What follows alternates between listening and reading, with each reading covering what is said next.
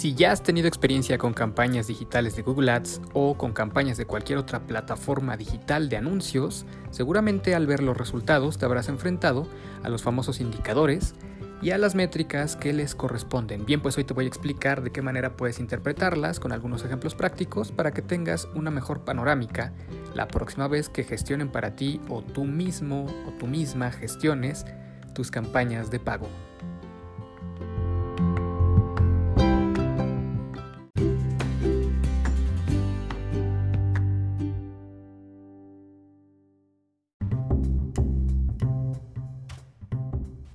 ¿Qué son los KPIs? ¿Qué son los indicadores? Cuando hablamos de Google Ads, la red de búsqueda, los anuncios en Google, que de hecho tú podrías estar interpretando los resultados y ayudando a optimizar la entrega del anuncio, la mejora del mismo y lo mejor de todo, sin que seas tú quien activa la campaña, solo aprender a leer las métricas básicas. Esos son los KPIs. Sí, las famosas siglas místicas, un tanto extrañas, ese conjunto de letras que de repente son cosas técnicas. Piérdeles el miedo, realmente son los resultados de la campaña. El famoso CTR, el indiscutible CPC, el CPA, el CPM y bastantes otros.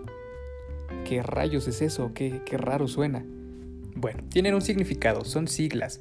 No es otra cosa que lo que se te está cobrando por el resultado que has obtenido de la campaña.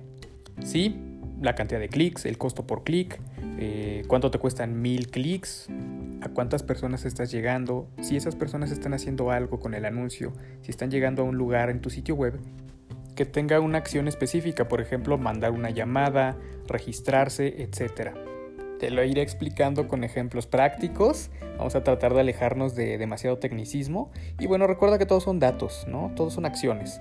Los usuarios interactúan y nosotros vamos a medir los tipos de interacción. Empecemos con el famoso CPC. El CPC significa costo por clic. Algunos de estos indicadores tienen su significado original y sus siglas en inglés, pero vamos a tratar de explicarlos en español. Bueno, pues el costo por clic o CPC básicamente te da un costo en la moneda que estés utilizando para los clics que ha recibido tu anuncio. Dependiendo de cuántos clics recibió tu anuncio, te van a dar a través de la subasta un costo por clic. Y pues esto se relaciona a qué tan efectivo, qué tan relevante es tu anuncio.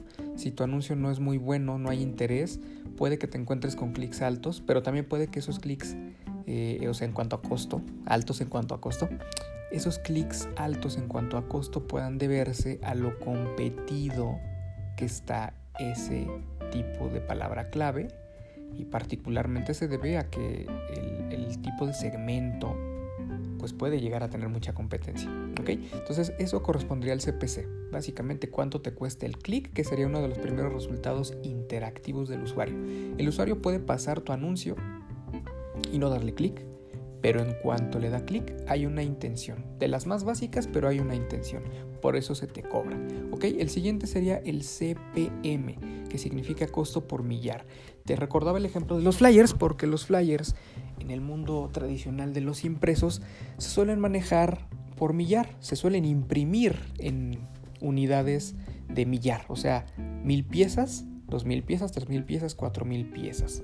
Y en el caso de la publicidad digital no resulta tan diferente, se retoma el modelo porque la cantidad de personas a las que les puedes llegar en medios digitales es brutalmente amplia. Entonces, una forma de poder generar un cobro o una, manera de cotizar el, el funcionamiento de estos impactos digitales, pues es justamente el costo por millar.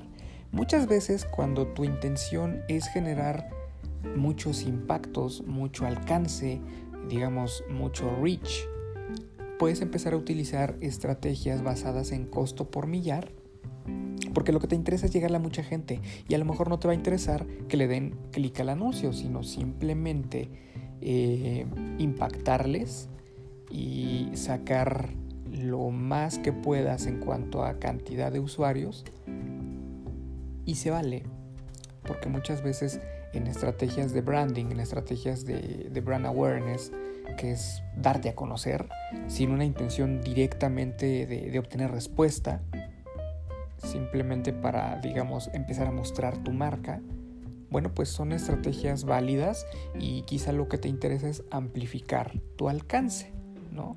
seguramente habrás escuchado de diferentes tipos de estrategias de posicionamiento, pero no todas funcionan igual. Las que resultan eh, a veces más complejas, pues no solamente miden la cantidad de personas, sino lo que las personas a, las que les llegó están haciendo. ¿ok? Entonces muchas veces el CPM se va a referir a estas estrategias un tanto básicas, no por ello malas, pero pues que se, se fundamentan más en alcance y te van a cobrar por mil personas alcanzadas, por conjuntos de mil personas, ¿no? Por conjuntos de mil eh, personas a las que les llego. El siguiente que te voy a explicar sería el CPA y aquí ya nos ponemos en un terreno mucho más interesante porque el CPA significa costo por acción y te hablo de acción porque cuando ya nos orientamos a buscar ventas, prospectos y una oportunidad comercial para llegar a tener nuevos pacientes, nuevas oportunidades de negocio, pues las acciones son clave. ¿Qué tipo de acciones? Te estarás preguntando, ¿no? Bueno, pues pueden ser acciones dentro del anuncio que deriven en una llamada. Si la persona le da clic a un botón que esté configurado para mandar una llamada, eso es una acción. Si la persona le da clic al anuncio y el anuncio te lleva a una página de aterrizaje, a una página web, y en esa página web tú le pides que deje sus datos, el usuario, al dejar los datos, ya está cumpliendo con una acción específica. Y si tú tienes una tienda en línea y la persona está llegando a través de un anuncio y compra en la tienda en línea o agrega un producto al carrito, ya estamos hablando de una acción específica. Ya no solo es un clic, ya tiene una intención mucho más profunda. Ese es el costo por acción y uno tiene que configurar el tipo de acción cuando desarrolla la campaña pero es más complejo porque ya involucra pues un tipo de programación o configuración dentro de la página web, ¿ok? Tampoco es algo que esté lejos de tu alcance como una persona que no se dedica al marketing, pero sí debes entender que implica más configuraciones y un conocimiento un poco más amplio de plataformas digitales. No necesariamente tiene que ver con código, pero sí implica que si sabes, por ejemplo, cómo moverle a tu página, si está hecha en WordPress o en alguna plataforma de construcción de sitios web, bueno, pues vas a tener que configurar tu campaña y configurar la página web. Entonces los costos por acción tienen que ver con eso y suelen ser más caros. ¿Por qué?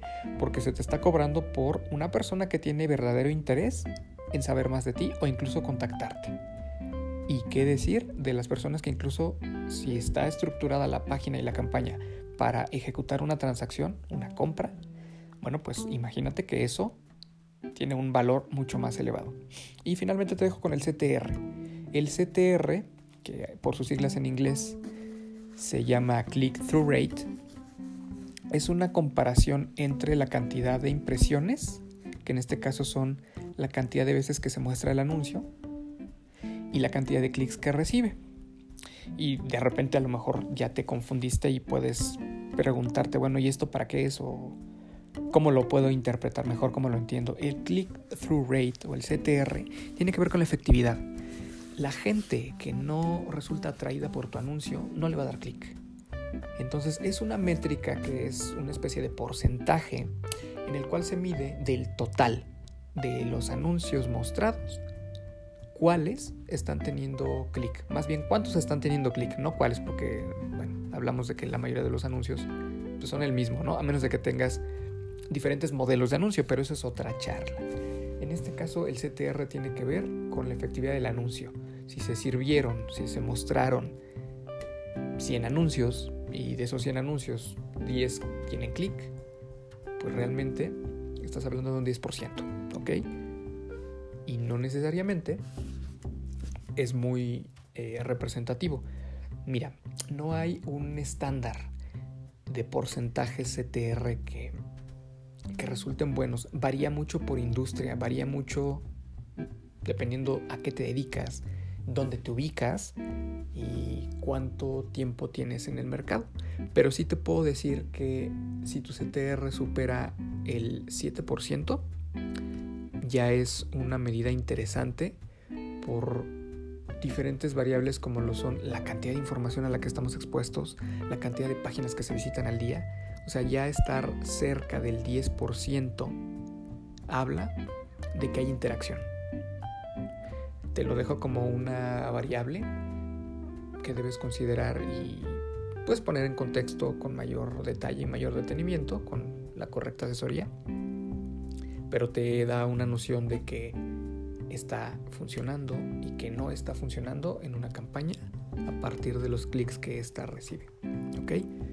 Entonces, solo te quiero dejar una reflexión final y ojalá que no te haya confundido eh, con estos conceptos. Mi intención no es que te vuelvas experto o experta en este tipo de siglas y, y números y como toda esta parte muy racional, sino que trates de entender que la publicidad digital se puede medir y diferente a la publicidad tradicional de la radio, de la televisión, de los periódicos, de las vallas publicitarias, los espectaculares, en este tipo de marketing digital tú puedes saber cómo está funcionando tu presupuesto, puedes hacer algo en el corto plazo para optimizarlo, puedes detener algunas palabras, algunas iniciativas que no te estén favoreciendo y optimizar tu presupuesto, tu campaña y tus resultados. Asimismo, optimizar lo que en algún momento te mencionaba que sería tu propuesta de valor. La propuesta de valor tiene muchísimo que ver con lo que estás ofertando en el anuncio. Sí, claro, la redacción cuenta mucho. Sí, claro, cuando son anuncios gráficos, el, el diseño y el arte visual cuentan mucho pero al final del día y lo que es sostenible en el tiempo es que tengas un servicio verdaderamente diferenciado y que tengas una propuesta clara que responda a las intenciones del usuario, a sus inquietudes, a sus dolores, pero pues desde una perspectiva que tú controles, que no sea casualidad el éxito que vas a tener en esta era digital. Saludos y nos vemos en el siguiente.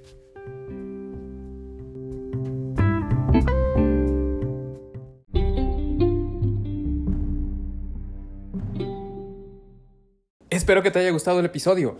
Si quieres dar el siguiente paso y encontrar este año una mejora sustancial en tu carrera profesional, en tu práctica privada o definitivamente en tu emprendimiento como médico o especialista de la salud, pues es muy importante saber en dónde nos encontramos, ya sea que tengas dudas en tu posicionamiento digital, en el manejo de tus redes sociales, en tu contenido, en tus diferenciales, en tu propuesta de valor no dudes en acercarte a mí.